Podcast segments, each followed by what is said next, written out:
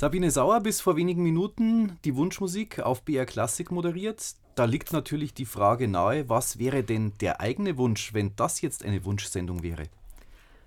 Äh, Im klassischen Bereich? Ganz generell. Oder ganz generell? In der Musik. Oh mein Gott, ich bin musikalisch so unglaublich, wie sagt man heute, breit aufgestellt. Ähm, äh, ich liebe jede Art von Musik, wenn sie gut ist. Also das geht von einem äh, Bach-Choral äh, über äh, Sympathy for the Devil von den, ich bin großer Stones-Fan, bin aber auch mit den Beatles groß geworden. Ich liebe Jazz. Wir hatten jetzt zum Beispiel gerade noch einen Wunsch nach Ray Charles in der Sendung ähm, auf BR Classic, den ich natürlich sofort erfüllt habe. Ich könnte es jetzt, ähm, ich könnte einen einzigen Musiktitel nicht nicht rauspicken, könnte ich wirklich nicht. Aber wie gesagt, ähm, spielt mir irgendwas vor und wenn es nicht volkstümlicher Schlager ist, dann ist okay. Aber das spiegelt schon so ein bisschen die Radiokarriere wieder mit Moderationen sowohl bei Bayern 3 als auch bei BR Classic. Also wenn man selbst so breit aufgestellt ist, ja. dann äh, kann man auch letztlich auf allen Wellen äh, zu Hause sein. Ja, das war Gott sei Dank immer mein Vorteil, dass ich nie spezialisiert war auf irgendwas, sondern ich war halt im BR, im Hörfunk, ähm, immer die eierlegende Wollmilchsau.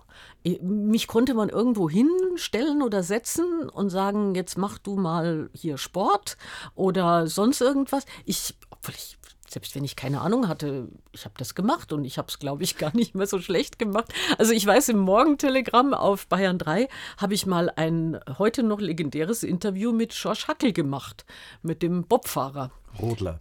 Äh, Rodler, ja. Ah, da geht schon los. Das ist so lang her. Ja, ja. Aber das war total lustig. Und ähm, ich wirkte, glaube ich, sehr kompetent. Und das ist ja sowieso bei uns so. Also man muss schon so ein Grundwissen haben und so ein Horizont an Wissen, aus dem man schöpfen kann.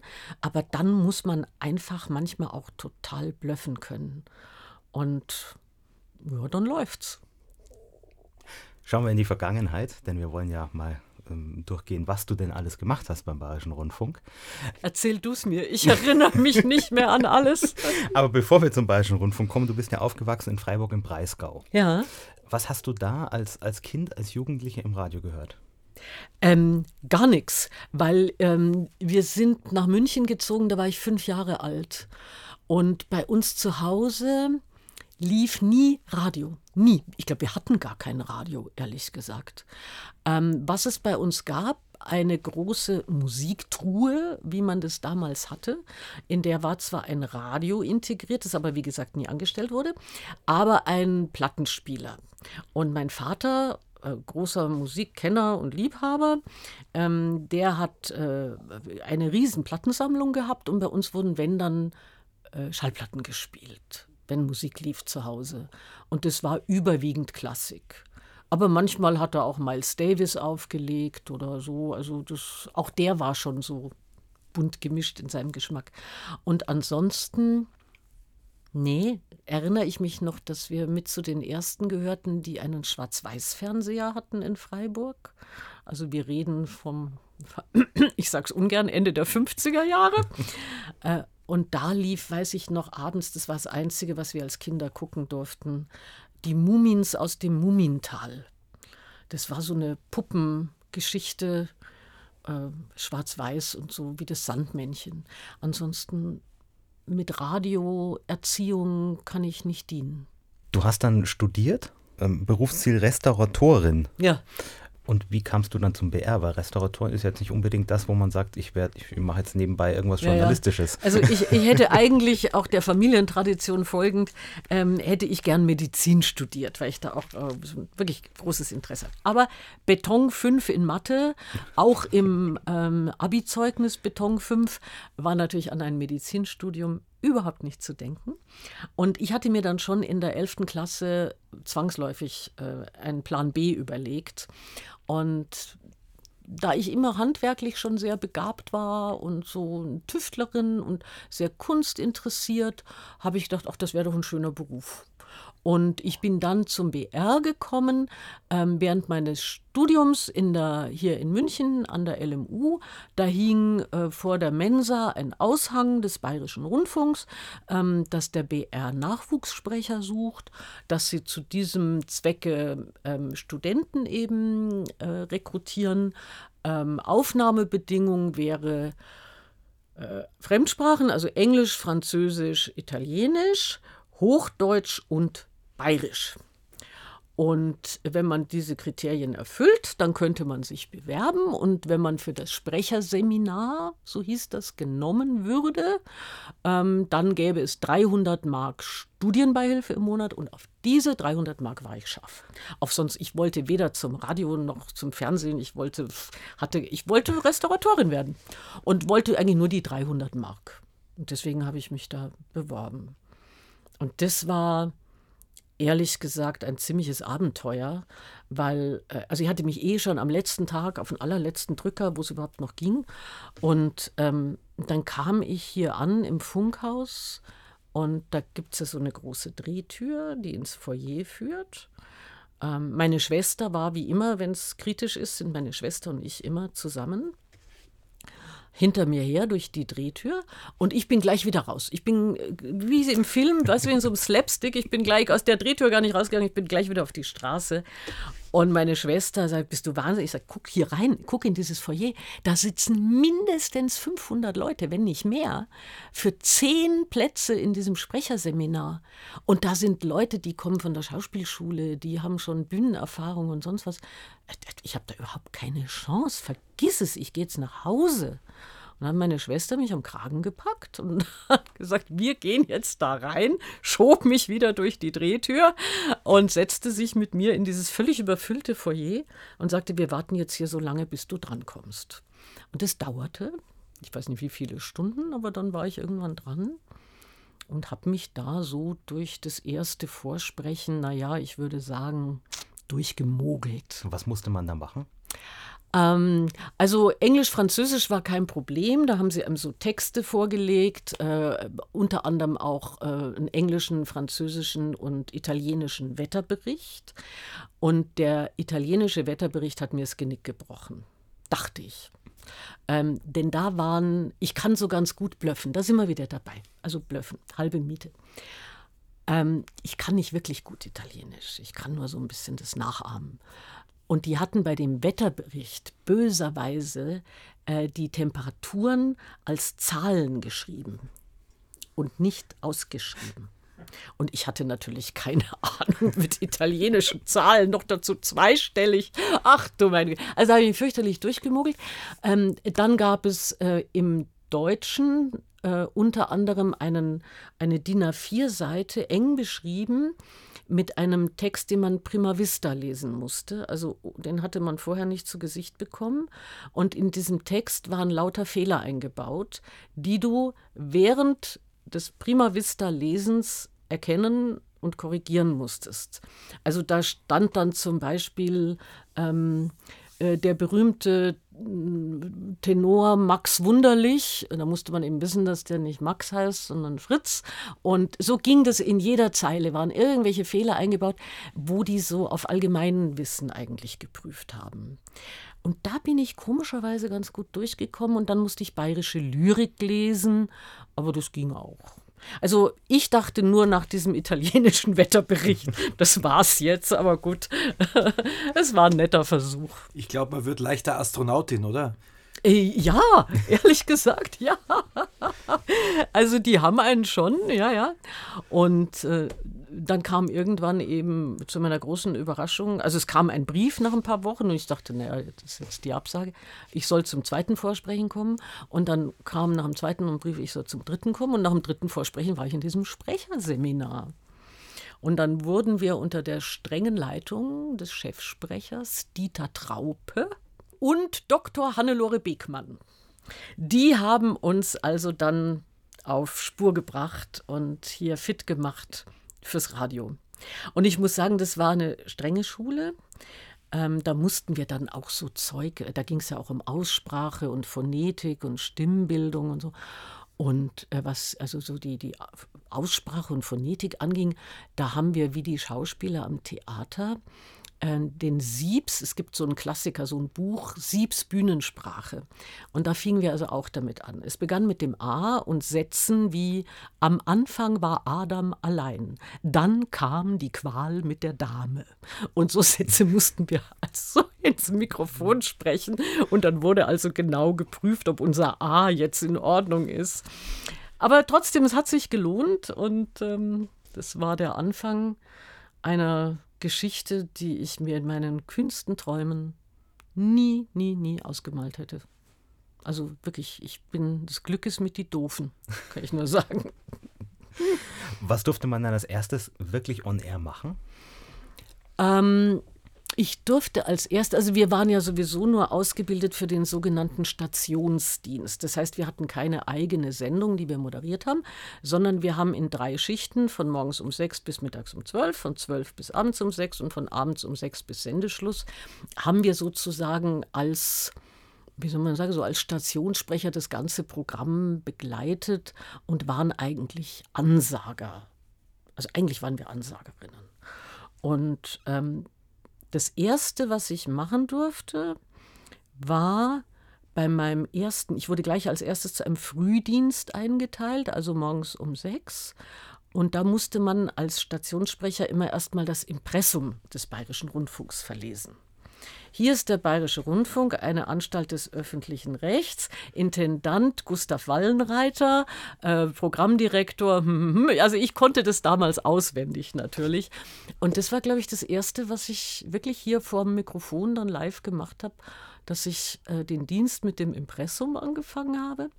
Das habe ich aber zelebriert, äh, wirklich wie eine literarische Lesung. Das war mir wichtig, dass das richtig schön rüberkommt. Und dann habe ich halt so den Landfunk auf Bayern 2 musste man morgens. Ähm, da da, da ging es dann immer um, um so, so bestimmte Güter, die morgens am Großmarkt auf eine bestimmte Art gehandelt wurden. Und ich weiß noch, ein wunderschöner Satz, den ich mal hatte, war, Schweine verkehrten heute lustlos. Irgendwie sind die Schweinehälften nicht so gelaufen, wie man sich das gewünscht hatte. Schweine verkehrten lustlos. Ich habe paar so wirklich schöne Sachen, da musste ich dann auch an mich halten, dass ich nicht lache. Aber ja, und die Auflasszeiten der Brieftauben waren auch sehr beliebt. Das glaubt man ja gar nicht mehr, dass es das noch gab. Da haben wir wirklich der Verband der Brieftaubenzüchter. Ähm, ich weiß nicht, ob ich das sagen darf, aber wahrscheinlich war da irgendjemand im Rundfunkrat auch oder so. Und der hat dann gesagt, äh, wir müssen jeden Morgen die Auflasszeiten der Brieftauben von den verschiedenen Orten ähm, äh, übers Radio bringen, damit dann der Empfänger, der potenzielle der Brieftaube, irgendwie ungefähr weiß, wann die bei ihm ankommt und da an die Tür klopft. Oder ich habe keine Ahnung warum. Jedenfalls, wir mussten die Auflasszeiten der Brieftauben. Das war wirklich wie so, wie so Geheimcodes aus dem Pentagon oder so hörte sich das an. Die Wasserstandsmeldungen mussten wir auch, der, die Pegel der bayerischen Flüsse für die Schifffahrt. Es hieß immer, äh, die, die Flussschifffahrt, die haben nur das Radio, um sich morgens diese Pegelstände da abzuholen. Und also, aber das waren für mich, also ich habe das geliebt. Ich habe das wirklich zelebriert und fand das so schön. Da musste man auch nicht viel nachdenken. Das konnte man einfach runterlesen und so richtig schön machen. Und dieser Stationssprecherdienst, der ging dann durch alle drei Programme, ja. die es damals gab. Ja, genau. Äh, hatten wir, nee, BR Klassik gab es noch Erst gar 1980. Nicht. Ja, ja, das kam dann 1980. Ja, ja, nee, durch alle drei Programme. Wobei man dann schon irgendwann ähm, so von denen, die, die den Dienstplan gemacht haben, äh, so ein bisschen in eine Schiene geschickt wurde. Also es war dann schon klar, hier ist jemand, der macht nur Bayern 2 und da ist eher, also ich wurde dann so schwerpunktmäßig eigentlich mehr für Bayern 3 ausgesucht. Das war mir auch ganz recht. Waren denn Nachrichten nochmal eine eigene Sache für ja. sich? Mhm. Also äh, Nachrichten hätte ich gerne gelesen, ähm, da bin ich aber nie gefragt worden. Ich weiß eigentlich gar nicht warum. Ich habe anscheinend nicht so, ein, so, eine Nachrichtenausstrahlung. hätte ich aber ganz gerne gemacht. Mhm. Du sagtest schon, du bist dann in Richtung Bayern 3 gekommen und das war dann auch das erste Mal, dass du eine Sendung moderiert hast bei Bayern 3, oder?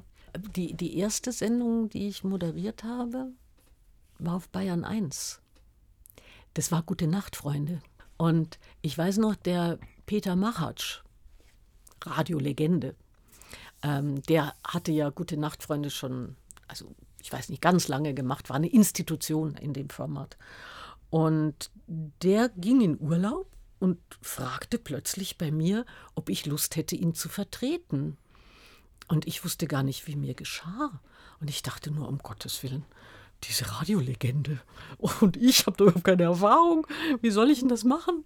Und habe aber todesmutig, wie ich ja dann schon bin, ähm, gesagt, ja, ja, äh, würde ich schon gerne machen. Ja, und dann stand ich da mit ähm, dieser Sendung und musste die füllen. Da hat man ja die Musik selber ausgesucht, die Texte natürlich sowieso immer selber geschrieben. Und ich hatte halt diese ganzen Ikonen da vor mir. Also Peter Machatsch, Georg Kostja, Gabi Schnelle, die haben alle Gute Nachtfreunde moderiert. Und die haben das alle toll gemacht. Also jeder auf seine Art, aber jeder wirklich ganz toll. Da ist mir aber vielleicht die Muffe gegangen. Da habe ich schon Schiss gehabt. Ja. Aber ich habe es gemacht und ich habe es überlebt und die Hörer vor allen Dingen haben es auch überlebt. Und dann war ich irgendwie äh, relativ bald im Team von Gute Nacht, Freunde. Und das war die erste eigene moderierte Sendung. Mhm. Hast du zu dem Zeitpunkt noch studiert? Ja, 78 habe ich noch studiert, ja. Aber ich glaube, das musstest du dann aufgeben, oder? Das musste ich dann aufgeben, ja. also sagen wir mal so. Man muss Prioritäten setzen. Ich hätte eins von beidem aufgeben müssen. ja. Also ich habe ja immer gedacht, ich mache das mit dem Radio hier so nebenbei, verdiene mir damit ein bisschen Geld neben dem Studium und gut ist. Und dann hat es aber hier doch so eine Eigendynamik entwickelt, weil dann auch relativ bald 78, 79, glaube ich schon, hat das Fernsehen auch angefragt. Und da bin ich auch so reingestolpert. Äh, und es hat so eine Eigendynamik alles gekriegt, dass ich irgendwann mir überlegen musste, äh, was mache ich jetzt eigentlich in Zukunft? Welchen Weg gehe ich? Und dann hatte ich die ganzen arbeitslosen Kunsthistoriker, die ich ja reichlich kannte, ähm, vor Augen, die in München Taxi fahren oder die beim Obletter Spielzeug verkauft haben oder sich mit irgendwelchen anderen komischen Jobs, also und das waren zum Teil schon Leute mit Abschluss, ne? Ich weiß noch eine, die, die, die hatte das in unseren Augen das ganz Große losgezogen. Die hat im Landesamt für Denkmalspflege als promovierte Kunsthistorikerin einen Job gekriegt, wo sie für 1200 D-Mark im Monat Karteikarten sortieren durfte. Und da habe ich mir gedacht, echt, ist das jetzt wirklich so ähm, das ist erstrebenswert und hier läuft es doch eigentlich gerade ganz gut beim WR. Und da hatte ich ein paar schlaflose Nächte ähm, zumal ich wusste, damals war bei den Kunsthistorikern äh, der Abschluss noch die Promotion. Also wir hatten keine Zwischenprüfung, es gab keinen Magister. Das war so ganz altmodisch. Also der einzige und eigentliche Abschluss des äh, Kunstgeschichtestudiums war eine Doktorarbeit. Und da ist mir echt der Schweiß ausgebrochen. Das, das schaffe ich überhaupt nicht mehr. Noch eine Doktorarbeit in einem geisteswissenschaftlichen Fach geht gar nicht. Ja, und dann habe ich mich nach ein paar schlaflosen Nächten entschieden, das Studium dann an den Nagel zu hängen. Aber man kann es ja jetzt theoretisch noch fortsetzen, oder? Ich könnte jetzt zum Seniorenstudium gehen, ja. Wahrscheinlich dürfte ich sogar mich wieder immatrikulieren. Vielleicht mache ich das auch. Also der Hörsaal 101, äh, das ist der ganz große mit einer großen Leinwand. Äh, ähm, hinterm Professor. Das war für die Kunsthistorie, das war wie Kino. Wir haben ja, wir haben immer im Dunkeln gesessen und Bilder geguckt. Und das war schön, das würde ich gerne wieder machen. ja. Wir waren bei Gute Nacht, Freunde im ersten Programm. Du hast dann aber auch noch andere Sendungen moderiert, vor allem in den 80er Jahren, oder? Das war dann wieder auf Bayern 3. Genau. Der, der Montagsmix. Was muss man sich Den, darunter vorstellen? Ja, gute Frage. Ich wusste das auch nicht. Ähm, die haben mir nur gesagt, sie bräuchten irgendwie für die Mittagsschiene, ich glaube, das war zwischen 1 und 2 ähm, oder 2 und 3, weiß nicht mehr genau, ähm, äh, so eine moderierte Musiksendung und ob ich nicht Lust hätte. Und klar, habe ich dann auch wieder Ja gesagt. Ich bin jetzt so doof und sage immer Ja, weil ich kann nicht Nein sagen. Ich habe hab wirklich ein Problem in, in jeder Beziehung mit Nein sagen. Und, ähm, aber das war ganz toll, weil da konnte ich auch meine eigene Musik aussuchen. Ähm, ich habe da das erste Mal, nee, nicht das erste Mal, bei Gute Nacht, Freunde hatte ich es auch schon gemacht, an den drei Plattenspielern gesessen und habe also, ich kam mir vor wie Tommy Gottschalk bei Pop nach acht. Der hatte ja auch immer da so seine drei Plattenspieler und hat die immer Boah, war das geil. Also jedenfalls ähm, habe ich da auch selber Musik, selber aufgelegt, alles selber gemacht.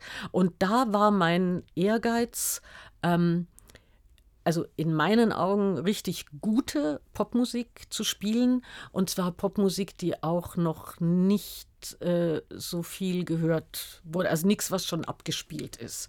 Und da habe ich wirklich mit ein paar Leuten, äh, also als die noch kaum jemand kannte, habe ich da echt Sendungen gemacht. Die waren dann zum Teil auch bei mir im Studio. Also ich weiß, es war der ganz frühe, ganz junge Herbert Grönemeyer bei mir. Es war der ganz junge Falco bei mir, der gerade mit Rock Me Amadeus ähm, da Furore gemacht hatte. Und dann habe ich halt, ähm, ich hatte mir aus England eine Musikzeitschrift abonniert, äh, The Face. Äh, die hatten immer so die neuesten Trends und was ist gerade so hip und angesagt. Und ich wusste ja, die Trends kommen vor allen Dingen aus London.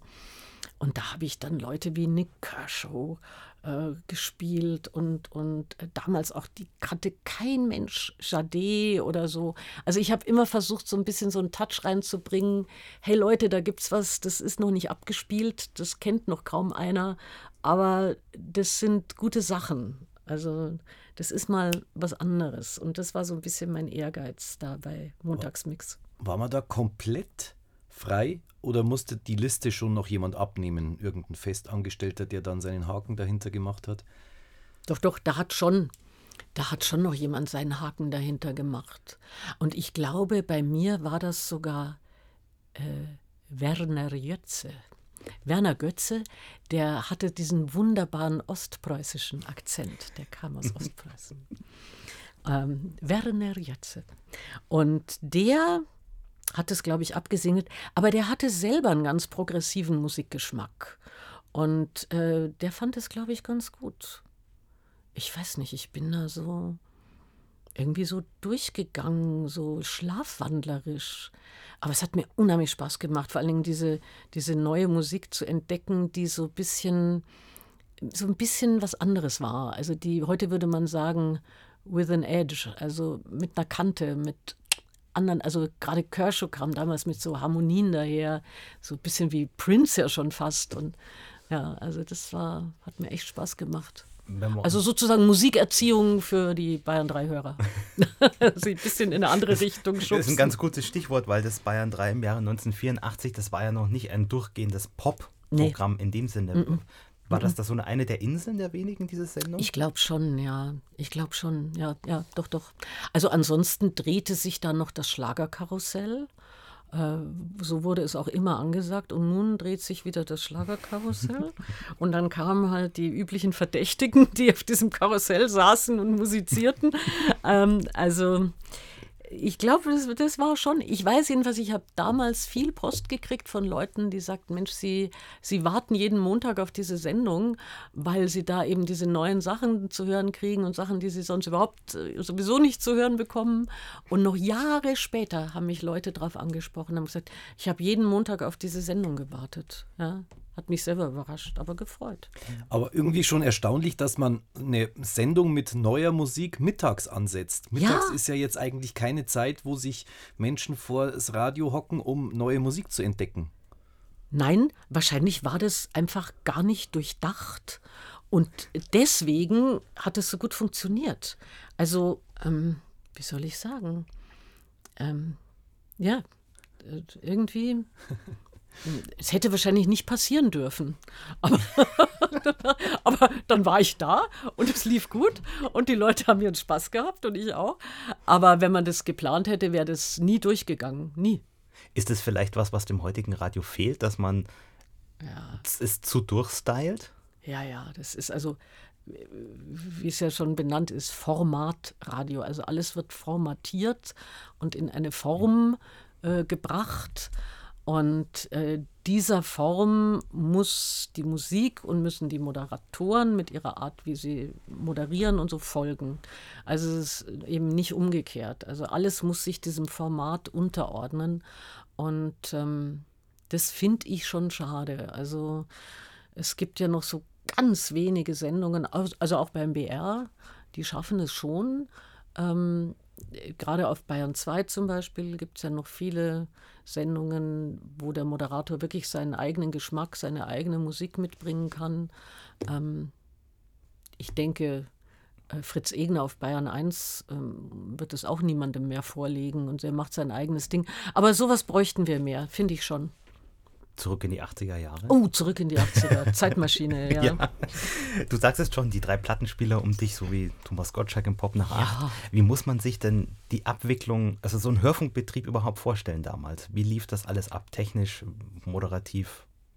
Naja, also wenn ich an meinen Plattenspielern saß, an meinen dreien, ähm, dann habe ich ja alles selber gemacht. Also ich habe die auf, der, auf, der, auf der Schallplatte die, die Stelle mit einem fünfsekündigen Vorlauf äh, eingespielt, also eingestellt. Ich habe die Regler selber bedient. Ich, da habe ich alles selber gemacht.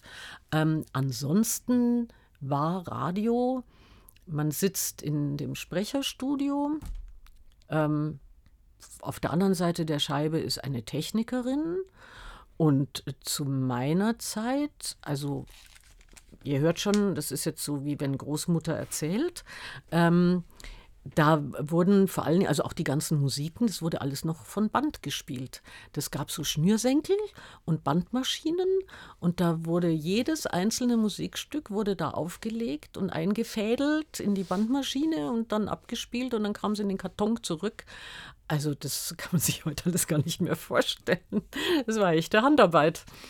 Also so als wenn ich nicht selber moderiert habe, da kommst du natürlich vom Mikrofon nicht weg. Aber wenn ich meinen Stationsdienst als Ansagerin hatte, da hatte ich auch viele Zeiten, wo ich mal eine ganze Stunde nur rumgesessen habe. Und dann hat man mit der Tontechnikerin ein bisschen gequatscht und geplaudert. Oder auch mit dem Moderator, der dann vor der Sendung kam noch geplaudert oder danach, also mit Thomas Gottschalk zum Beispiel bei Pop nach acht, haben wir oft hinterher noch eine Stunde hier im Studio zusammengesessen und irgendwie über das Leben gequatscht und über alles Mögliche. Also das war schon sehr familiär, sehr familiär. Und man kannte alle Technikerinnen natürlich ähm, gut.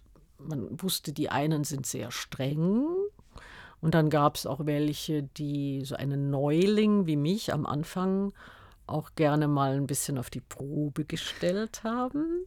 Also sprich auch mir mal nicht geholfen haben, wo sie mir vielleicht hätten helfen können oder helfen müssen. Also man ist da schon auch mal ähm, gegen die Wand gefahren. Und dann haben die sich gedacht, naja, jetzt hat sie es hoffentlich gelernt und das wird ihr ein zweites Mal nicht mehr passieren. Und dann gab es anderen, das war wirklich der Großteil, die waren so süß, die waren so hilfreich, die haben uns so unterstützt. Manche waren richtig mütterlich. Und, aber ehrlich gesagt, die Tontechnikerinnen beim BR, ähm, jede ein Charakter. Wirklich jede ein Charakter. Unverwechselbar. Und es waren erstaunlicherweise, also damals nur Frauen. Wir haben in der Tontechnik keinen Mann gehabt. Nicht, dass ich mich erinnern könnte. Aber lauter echte Originale. Du sagst ja schon, diese großen schwarzen Scheiben, Schallplatten heißen sie. Ja. Ähm, Vinyl. Sind, sind ja wieder groß im Kommen mittlerweile. Ähm, aber was überhaupt nicht mehr im Kommen ist, sind diese silbernen Scheiben, CDs heißen die. Ja. Weißt du noch, wann du da zum ersten Mal in, in der Hand hattest? Mm -mm. Weil das müsste ja auch so Mitte der 80er. Ja, aber da kann ich mich an das erste Mal nicht erinnern. Beim besten Willen nicht. Aber ich weiß, als ich hier auf Bayern 1 dann am Abend äh, später moderiert habe, also irgendwie nach, zwei und in den, nach 92, da wurde mit CDs gearbeitet und nicht mehr mit Schallplatten. Aber bei Gute Nacht, Freunde zum Beispiel habe ich nie eine CD in der Hand gehabt, auch beim Montagsmix nicht. Also nie eine CD. Ich glaube, die gab es dann noch gar nicht. Mir wurde das nur angekündigt mhm. als ein totales Wunderding damals und absolut unkaputtbar, hieß es. Ähm, ich weiß noch, irgendjemand hier aus dem Haus hat mir gesagt, auf, auf, auf, diesem, auf dieser CD kannst du steppen, mit Stöckelschuhen steppen, die ist nicht kaputt zu kriegen, da gibt es keinen Kratzer, da gibt es keinen Aussetzer in der Musik, die kannst du gegen die Wand werfen, da passiert gar nichts. Ich dachte, oh, Donnerwetter, das ist sicher ein Abfallprodukt der Weltraumfahrt, irgendwas ganz Tolles. Äh, und hinterher haben wir gelernt, dass CDs gar nicht so stabil sind, äh, wie wir uns das vielleicht wünschen würden. Und dass vor allen Dingen die Daten ja auch verloren gehen. Also ich weiß gar nicht, wie man damit jetzt am besten umgeht. Irgendwann sind die nach 30 oder 40 Jahren, äh, liest der CD-Player das auch nicht mehr ordentlich ein. Ja, vielleicht kommen deswegen die Vinyls jetzt wieder. Ah, ich finde es ja toll. Also ich bin ja so ein old-fashioned Girl. Ich habe ja auch, äh, hier, ihr, das, das kann man jetzt nicht hören, aber ihr könnt es sehen, ich habe ja auch meinen Terminkalender immer noch mhm. auf Papier, weil da sehe ich das im Überall. Ich bin ein absolut analoger Mensch. Und das digitale Zeitalter mache ich zwar mit, so gut es geht, weil ich muss, aber eigentlich bin ich analog. Und Vinyl und Papier und Bleistift. Wie groß ist die eigene Plattensammlung oder die eigene Musiksammlung? Die ist wahnsinnig groß, äh, weil ich damals äh, in der Gute Nacht Freunde Zeit und dann später auch beim Montagsmix ähm, äh, und auch bei, in der Bayern 1 Zeit noch dann am Abend, ich bin bemustert worden von den Plattenfirmen. Und da hat sich so viel angesammelt. Ich habe ja ohnehin schon, ich habe eh nicht alles behalten, aber ich habe eine echt große Sammlung. Da sind super schöne Sachen dabei, aber auch viel Zeug, wo ich sagen muss, nee, also das ist einfach, das ist echt von gestern und das brauche ich nicht mehr. Und nee. also ich kann eigentlich überhaupt nicht umziehen. Und ich müsste jetzt mal umziehen langsam. 1985 hast du ähm, die Sendezeit etwas gewechselt, nämlich in den Morgen ging es da. Ja, Morgentelegramm. Ähm, da hat mich wieder zu meiner großen Überraschung, also ich habe mich ja nie, wie ich sagte, das Glück ist mit die Doofen. Äh, ich habe mich nie um einen Job bewerben müssen. Also so, das ist völlig unfassbar, wenn ich da heute dran denke. So viel Glück kann man gar nicht haben. Da kam der Zeitfunk auf mich zu. Und das war ja die Abteilung Politik und Politik und Zeitgeschehen. Und das waren hier im Haus immer die Götter. Also das sind die richtigen, in der Wolle gefärbten Journalisten, ähm, die stellen unsere Auslandskorrespondenten, die machen hier den harten Investigationsjournalismus und äh, die politischen Sendungen. Und das war also, das ist schon eine ziemlich göttliche Abteilung. Zu Recht. Ähm, und wie die bei mir anfragten, ich habe wirklich gedacht, also meint ihr mich? Ja, ähm, Sie trauen mir das zu und ob ich nicht Morgentelegramm für den Zeitfunk moderieren möchte. Das war ja so eine Mischung aus viel Tages aktueller Tagespolitik, ähm, aber auch ähm, leichtere Themen mal zwischendurch, meistens am Ende der Stunde und viel Musik. Und Sport. Wie gesagt, Schorsch Hackel. Mein Interview mit dem Rodler, Schorsch Hackel. Also ich musste da alles, alles machen. Und ähm, dann habe ich da eine Probesendung gemacht und nach dieser Testsendung haben die gesagt, ja, ich bin im Team. Und da habe ich richtig weiche Knie gekriegt. Und ich wusste nur, um Gottes Willen, also ähm, diesen Bluff, den kannst du jetzt nicht mehr aufrechterhalten. Also der wird ganz schnell durchschaut. Aber nein, ich habe mich wie bei allem, habe mich echt reingekniet ähm, habe mich unheimlich vorbereitet auf jede Sendung und habe natürlich auch in der ganzen Materie und Politik und Zeitgeschehen und so. Und ähm, ja, und habe vor dieser sehr strengen Jury, da wurde ja nach, morgens nach der Sendung, wurde immer die Sendung abgehört, äh, Coram Publico mit der gesamten Redaktion. Da haben alle im Kreis gesessen und dann wurde deine Sendung da, also deine Wortbeiträge vorgespielt und abgehört und kritisiert. Da gab es Manöverkritik. Aber das ist eigentlich immer ganz gut gegangen. Und ich muss auch wirklich, ich habe letztens beim Aufräumen, habe ich so einen Ordner gefunden mit äh, alten äh, Moderationen fürs äh, Morgentelegramm. Und da habe ich echt über mich selber gestaunt. habe ich gedacht, du hast echt ein paar richtig gute Sachen da abgeliefert. Auch witzig und pointiert, da wo es sich angeboten hat. Äh, also irgendwie, das ging ganz gut. Ähm, und das war für mich die beste Schule. Also ich muss wirklich sagen, das meiste von dem, ähm, was mich bis heute durch jede Art von Sendung getragen hat, ähm, das Know-how habe ich vor allen Dingen aus dem Zeitfunk. Wie man arbeitet, wie man alles nochmal gegencheckt, wie man nichts für gegeben hinnimmt. Äh, also diese Sorgfalt und dieses immer Nachfragen, dieses neugierig bleiben. Da habe ich echt viel gelernt, bin ich sehr dankbar. Und anfangs ja die einzige Frau unter lauter Männern am Mikrofon im Morgentelegramm. Ja, für mich war wirklich, ähm, also für mich war das so toll, ähm, dass ich diese Feuerprobe bei denen auch bestanden habe. Weil ich bin ja derjenige, der an sich selber am wenigsten glaubt. Also ich brauche immer Menschen, die mir mehr zutrauen als ich mir selber. Und dass ich das geschafft habe, das, da bin ich wirklich heute noch stolz drauf. Und das hat dann auch echt Spaß gemacht mit denen. Ja. Was war denn die Aufgabe des Moderators oder der Moderatorin äh, in der Sendung, also im Team? Wie, wie kamen diese Themen zustande? Wer hat was gemacht? Es gab immer am, ähm, also ich muss jetzt dazu sagen, Gott sei Dank, weil ich bin überhaupt kein Frühaufsteher, ähm, hat der Moderator damals nicht, wie das heute üblich ist, die ganze Woche in der Früh durchmoderiert, sondern wir hatten immer nur einen Tag in der Woche oder maximal mal zwei Tage.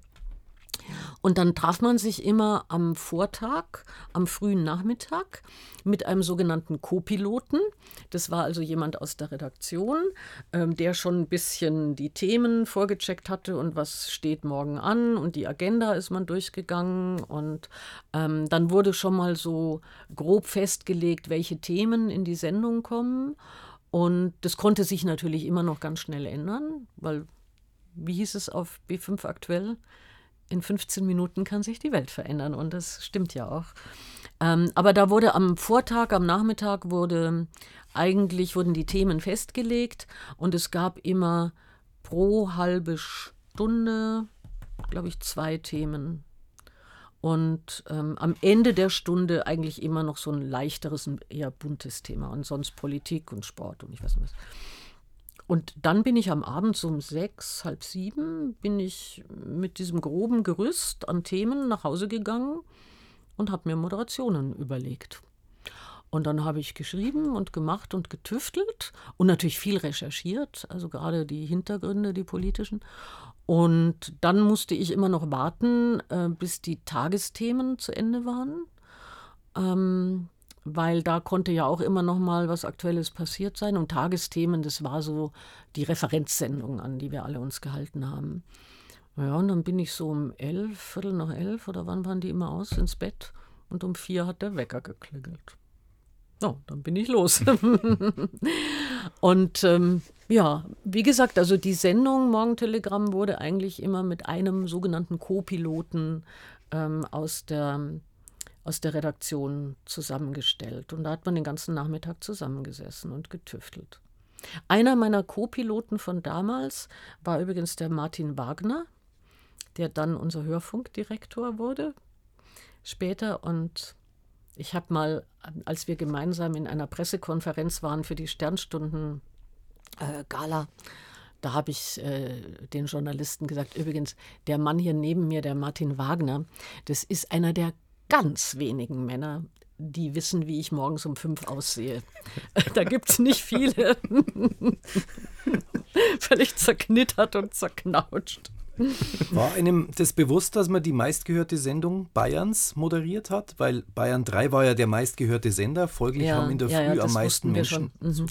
Äh, da, hat, da haben auch die Kollegen vom Zeitfunk großen Wert darauf gelegt, dass man das nicht vergisst und äh, dass wir unseren Anspruch eben auch daran äh, immer halten. Also ich weiß noch, der, ähm, äh, wie hieß er, Wolfgang Marwitz, äh, der ähm, Leiter der Hauptabteilung Zeitfunk, äh, auch ein toller Journalist. Marwitz sagte immer, ähm, das Wichtigste ist, dass wir unsere Ansprüche nicht verlieren, denn wir, und das habe ich mir gemerkt und bis heute, es gilt für alle Bereiche, wir leben von unserer Glaubwürdigkeit.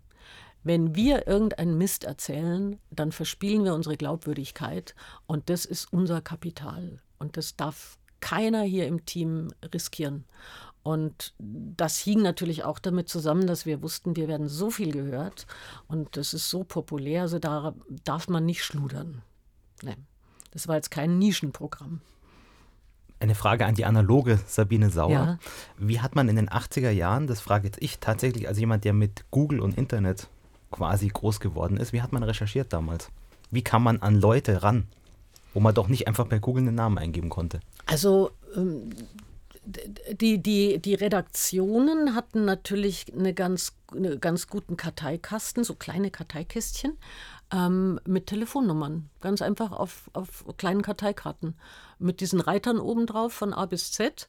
Und äh, wenn man also einen Politiker oder einen Sportler oder was auch immer gerade aktuell brauchte, dann hat die Sekretärin ähm, den in dem kleinen Karteikasten rausgesucht, hat dann die Pappkarte hochgehalten mit der Telefonnummer und dann hat man da angerufen. Und ansonsten haben wir die die Entwicklungen, ähm, die sich jeden Tag ergeben haben, ähm, die haben wir aus dem Telex-Ticker gehabt. Also ähm, es gibt da wirklich diese schöne Geschichte von, äh, von Tschernobyl, wo ich mit Martin Wagner übrigens, dem einzigen wenigen Mann, der weiß, wie ich morgens aussehe um fünf oder der mich überhaupt ansehen darf, ähm, der war mein Co-Pilot und ähm, es war der, jetzt habe ich das Datum nicht mehr. Ende April, April Anfang Mai, ja, ja, auf jeden ja, Fall. Und ich hatte jedenfalls an diesem Tag, als die Bombe platzte, dass da in Tschernobyl dieses Riesenunglück passiert ist, hatte ich Morgentelegramm mit dem Martin Wagner. Und wir kamen morgens um Viertel vor fünf in unseren Redaktionsraum und da hing wie immer eine meterlange Papierfahne aus dem Ticker raus, also alles, was über die Nacht halt so reingekommen war. Und das war immer unsere erste Aufgabe, dass wir gemeinsam von unten nach oben diese Papierfahne durchgelesen haben, ob da irgendwas dabei sein könnte, was noch wichtig ist.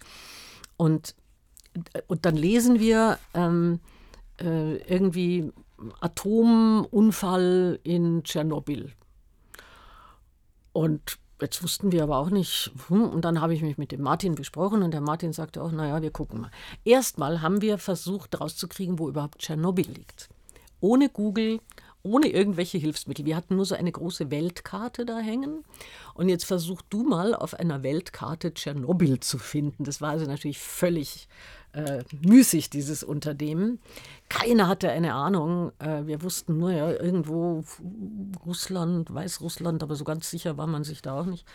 Und dann haben wir Folgendes gemacht. Wir haben Johannes Grotzky, der war damals unser Korrespondent in Moskau, morgens um fünf aus dem Bett geholt und haben gesagt, du, wir haben hier so eine Telex-Meldung und der wusste von gar nichts. Und dann haben wir gesagt, na, jetzt guck du mal, wo Tschernobyl liegt und vielleicht äh, kannst du noch irgendwelche anderen Informationen. Und so ging das dann den ganzen Morgen. Wir haben alle zehn Minuten, Viertelstunde mit Grotzky äh, in Moskau telefoniert und mit jedem Telefonat wurde diese Katastrophe größer und schwerwiegender und bedeutender. Und wir haben wirklich in der Sendung dann, also ich als Moderator, praktisch viertelstündlich äh, auch dieses Thema behandelt und immer die Leute auf den neuesten Stand gebracht, was wir halt so wussten. Wir hatten dann, ich hatte dann Live-Interview natürlich mit Grotzky in der Sendung. Und am Ende um 9 Uhr, als die Sendung zu Ende war, war klar, das ist das größte atomare Unglück, was die Menschheit je bisher gesehen hatte. Und da haben wir wirklich ein bisschen Geschichte geschrieben, muss ich schon sagen, aber echt mit, mit einem Telex-Ticker, einer Weltkarte, auf der Tschernobyl nicht eingezeichnet war und einem Telefon mit einer Standleitung nach Moskau. So haben wir damals gearbeitet. Aber es hat genauso, komischerweise genauso funktioniert. Vielleicht nicht ganz so schnell, aber zumindest waren die Informationen, die wir dann hatten, seriös und gesichert.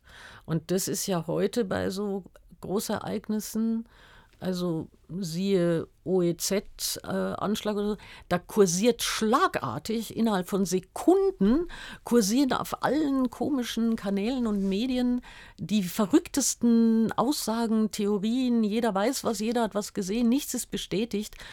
Und das war bei uns halt damals schon anders. Also wenn wir was über einen Sender gebracht haben, dann war das auch wasserdicht. Ja, weil der Filterjournalist quasi erstmal geschaut hat, ist, kann mhm. das sein, was da gemeldet wird? Ja. Und es abgeglichen hat. Das fehlt halt heute im Internet oft, ja. Ja, und man, man war auch nicht verunsichert von so vielen anderen Meldungen. Also das berichten ja auch wirklich seriöse und tolle Journalistkollegen, die sagen, auch heutzutage ist man einfach oft so verunsichert im ersten Augenblick. Weil es schlagartig gibt es zehn verschiedene Versionen des Vorfalls und du musst dich dann selber erstmal durch alle Versionen da durchknuspern als Journalist und äh, das ist ja auch sehr zeitraubend und wir konnten uns damals halt gleich von Anfang an so aufs Wesentliche konzentrieren. Aber es war schon verrückt. Wie war denn die Zusammenarbeit mit der Musikredaktion oder leichte Musik hieß, glaube ich, die Abteilung damals? Ja, L-Musik, ähm, leichte Musik. Im, Im Morgentelegramm. War da auch ein Musikredakteur mal anwesend, der aktuell ja, reagieren ja, konnte? Ja, die waren also auch morgens ähm, äh, im, im Sendekomplex, wie es heißt, und haben da die ähm, Platten aufgelegt auf den diversen Plattenspielern, manchmal auch die äh, Bänder, die Schnürsenkelbänder eingefädelt auf die Bandmaschine. Und da hatten wir verschiedene und der, der uns eigentlich am häufigsten begleitet hat, war der Rainer Gerhardt, ähm, der leider auch nicht mehr am Leben ist. Ähm, der war sehr viel da und hat schöne Musik gemacht, aber auch andere. Walter Föhringer war auch öfter bei uns, hat es auch toll gemacht. Und es war immer so ein ganz fröhlicher, persönlicher Austausch. Ähm, man konnte da auch noch Wünsche äußern und alle hatten so ihre Lieblingsstücke und durften mal einen Finger heben. Ach, leg doch mal das auf und so. Und ja, und es war eigentlich so eine ganz, ganz nette, ich will jetzt nicht sagen Partystimmung, aber damals wurde ja auch noch geraucht, wie wahnsinnig. Wenn sie morgens, wenn du morgens um fünf da in den Sendekomplex gekommen bist, hast du kaum die Hand vor Augen gesehen. Alle, alle haben gequalmt wie die Schlote.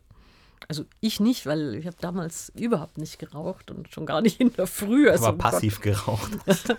Aber alle anderen, von der Sendetechnik über den Redakteur, über die Musik, über die, die Dame, die die Verkehrsmeldungen an, überall wurde geraucht. Irre. In den 80er Jahren, eigentlich auch schon so Mitte der 80er hier in München, gab es dann ja auch ganz was Neues im Radio, nämlich Privatfunk zum ersten Mal. Oh ja. War das für euch ein Thema in Bayern 3? Weil die meisten Programme haben ja vom Musik her so in Richtung Bayern 3 gezielt. War das ein Thema? Ich kann mich nicht erinnern, dass das ein Thema gewesen wäre. Also wahrscheinlich vor allen Dingen auch deswegen, weil man die gar nicht ernst genommen hat damals. Das war ja mit den Fernsehsendern das Gleiche.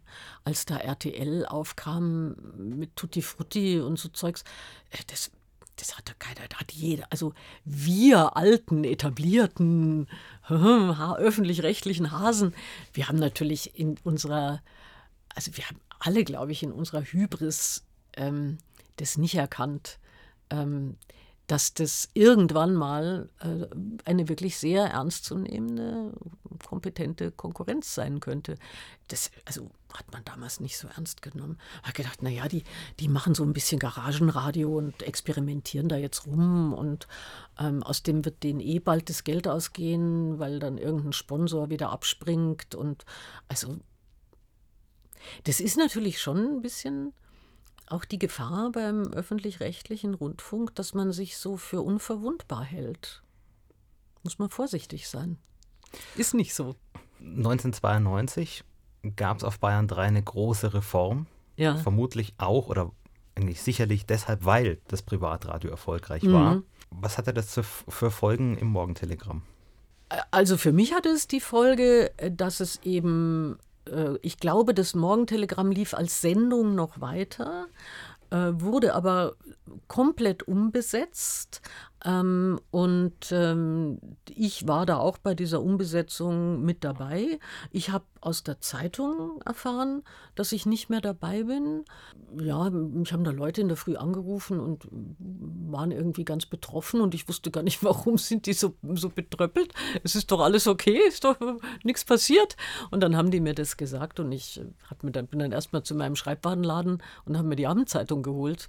Naja, und ähm, das war nicht schön, aber das habe ich öfters in meiner Karriere erlebt, dass ich aus der Zeitung erfahren habe, dass ich irgendwo nicht mehr dabei bin. Und ähm, ich habe dann noch einen Termin gemacht mit dem neuen, damaligen neuen Wellenchef, mit Rüdiger Stolze. Und ähm, ja, aber das hat zu nichts mehr geführt. Also das war ein eher kühles Gespräch und der hat mir irgendwie immer nur was erzählt von Verjüngung und Veränderung und ja, also ich war jetzt ja damals auch keine alte Schabracke, aber äh, also ich hätte bei der Verjüngung schon noch mithalten können, hatte ich, war so mein Eindruck. Aber du, es ging einfach darum, ähm, mal wieder Leute auszutauschen, Stimmen vom Mikrofon auszutauschen. Und das sehe ich per se auch nicht als was Schlechtes, muss ich ganz ehrlich sagen. Ich finde, es ist auch gut, wenn mal wieder eine neue Stimme, ähm, ein neuer Moderator mit einem neuen Stil ähm, eine Sendung übernimmt oder damit reinkommt.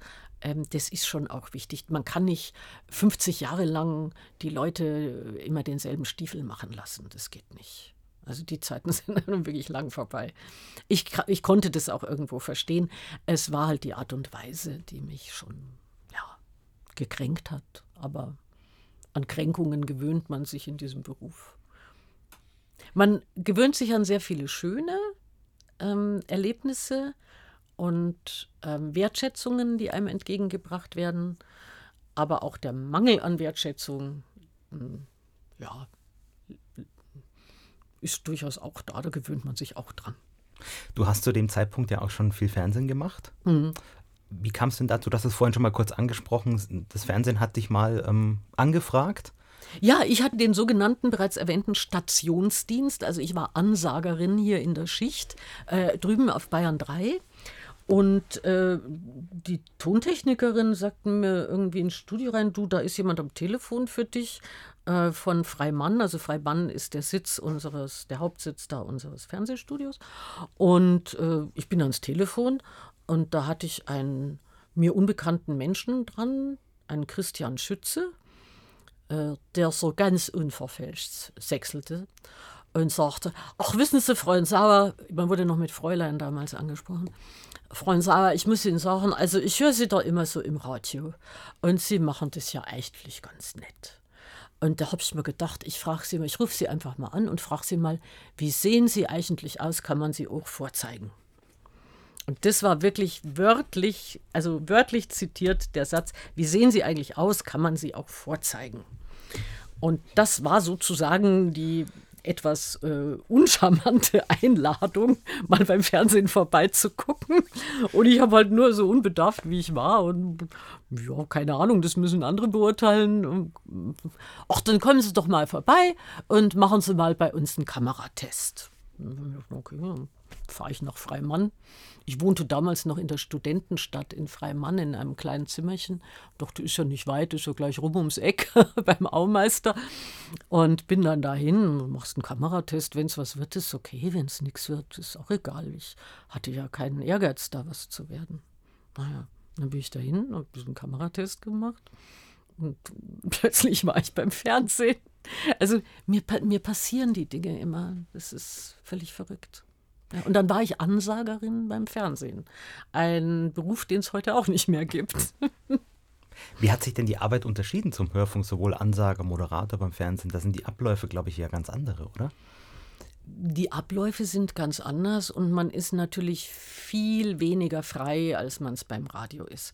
Also das geht schon beim Fernsehen natürlich logisch damit los, was hast du an, wie siehst du aus, äh, äh, was ist mit deinen Haaren? Mm, äh, du kannst auch nicht einfach sagen, was du willst. Also beim Radio konnte man ja, also wir kannten unsere Grenzen, wir wussten, was wir zu tun haben hier beim Radio, aber innerhalb dieser bekannten Grenzen waren wir vollkommen frei äh, zu machen, was wir wollen. Und das bist du beim Fernsehen gar nicht. Bin ich bis heute nicht. Also ich muss heute noch für jede Sendung beim Fernsehen und ich schreibe ja alle meine Texte natürlich selber von Anbeginn, äh, muss ich dann hinterher einem Redakteur vorlegen, ähm, der dann wie bei einem kleinen Mädchen, was seine Hausaufgaben gemacht hat, dann die Hausaufgaben durchliest, ob ich es auch richtig gemacht habe. Und das ist heute auch bei Wir in Bayern noch so. Ich schreibe jeden Morgen das komplette Drehbuch und Manuskript für 75 Minuten Live-Sendung. Das ist wirklich ein Haufen Holz und es ist echt viel Zeug mit Gesprächen, mit Interviews, mit äh, Anmoderationen für Beiträge. Und wenn ich dann auf, wirklich, ich schreibe da gegen die Uhr, jeden Morgen. Und dann kommt um halb eins sowas ein Redakteur. Na, dann schauen wir uns doch mal an, was du Schönes gemacht hast. Aber bei so einer Sendung ist ja nicht alles zu 100 Prozent so, wie man sich es vorher aufschreibt. Nein. Gerade wenn gekocht wird, kann ja immer was nein, nein, passieren. Nein, natürlich. Also beim das Kochen, das ist auch so ein, das ist immer eine große weiße Leerstelle in meinem Manuskript. Aber ansonsten wollen die schon alles wissen von der Begrüßung äh, bis zur Verabschiedung und alles dazwischen, wie ich mir das Gespräch vorstelle, die Übergänge zum Film. Und also das wollen die schon alles genau vorherlesen bis heute. Und das ist also einer der größten Unterschiede. Und ähm, beim Hörfunk, wie gesagt, ähm, bin ich einfach nicht so fremdbestimmt und es ist egal, was ich anhabe, es ist egal, wie ich aussehe. Ähm, also ich versuche jetzt, habe immer versucht, auch beim Radio nicht zu verwahrlosen, aber, aber, man achtet schon auf sich. Aber das ist nicht das, äh, was wichtig ist. Und du bist ja auch beim Hörfunk geblieben, obwohl du bei Bayern 3 nicht mehr dabei warst im Team. Ja, ja, ja, also das war mir auch. Ähm, den Deal hatte ich auch ausgehandelt, dann nachdem also Rüdiger Stolze mir gesagt hat, Bayern 3 findet in Zukunft ohne mich statt, ähm, habe ich dann schon gesagt, naja, ich würde aber schon gern beim Hörfunk bleiben auch und ähm, ob wir da nicht noch andere Möglichkeiten haben. Und dann hat er mich an seinen Kollegen, an den Maximilian Berg, ähm, weiterempfohlen äh, der damals der Wellenchef von Bayern 1 war. Und da bin ich dann zu Bayern 1 gegangen. Und es war auch eine schöne Zeit, muss ich wirklich sagen. Also ganz toll, mit auch sehr lieben Kollegen, Kolleginnen und Kollegen. Und dann kam ja aber irgendwann schon Ende der 90er Jahre BR Klassik. Damals noch Bayern 4 Klassik? Bayern 4 Klassik, genau. Und das hat mich wahnsinnig gefreut. Weil ich, ich war ja auch so also jetzt nicht nur von den Stones und, und von den Doors und äh, so musikalisch geprägt, äh, sondern auch äh, klassisch. Und ähm, dass ich da in dem Wasser nochmal schwimmen darf, also das hat mich riesig gefreut. Das war toll. Und die Sendung, die Wunschmusik mache ich ja bis heute. Also jetzt Ende des Jahres sind es dann 23, 23 Jahre, ich kann es gar nicht glauben, die ich diese Sendung gemacht habe. Wie hat sich denn die Sendung oder BR Klassik insgesamt, ich weiß ja nicht, ob du das Programm sonst auch hörst, äh, verändert aus deiner Sicht? Es hat sich sehr verändert. Und man muss sagen, Gott sei Dank hat es sich auch verändert. Also es ist wirklich, äh, früher war es schon, ähm, also da hatte, gab es eigentlich kaum eine Sendung, die so im weiteren Sinne so einen Magazincharakter gehabt hätte. So wie heute Allegro, Leporello äh, und so weiter, der Piazza, was es alles gibt. Damals äh, war das halt so für die Hardcore-Spezialisten. Ähm, und unsere Hörer, die wussten auch immer mehr als jeder Klassikredakteur. Also das waren echte Spezialisten auf ihren Gebieten. Und ähm, und da, die haben auch erwartet, dass man dann immer so, also durchaus auch morgens am Vormittag schon so einen großen Bruckner-Brocken, aber am Stück spielt. Also, ähm, und dass sich das alles, und, und die Moderationen waren meistens sehr, wie soll ich sagen, also das waren schon so musikwissenschaftliche Exkurse.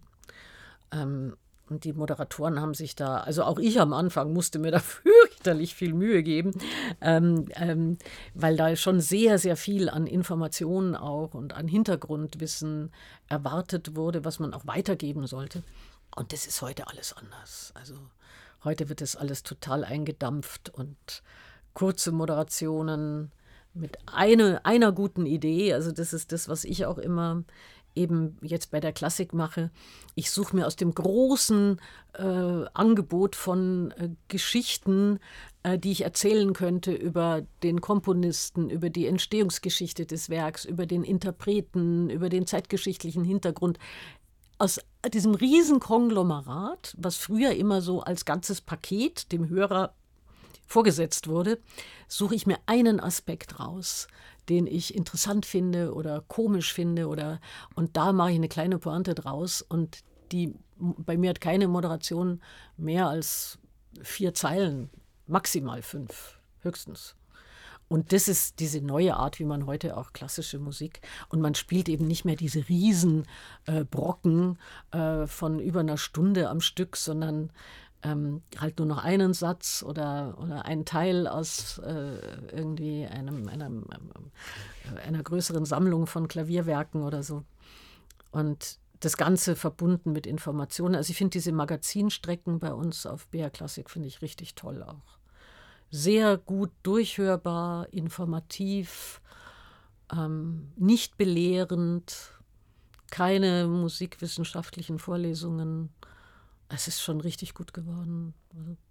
Was hörst du sonst im Radio heute? Komischerweise gar nicht so viel Musik. Vielleicht ist es eine Alterserscheinung, ich weiß es nicht. Ich habe ja früher nur Musik gehört im Radio.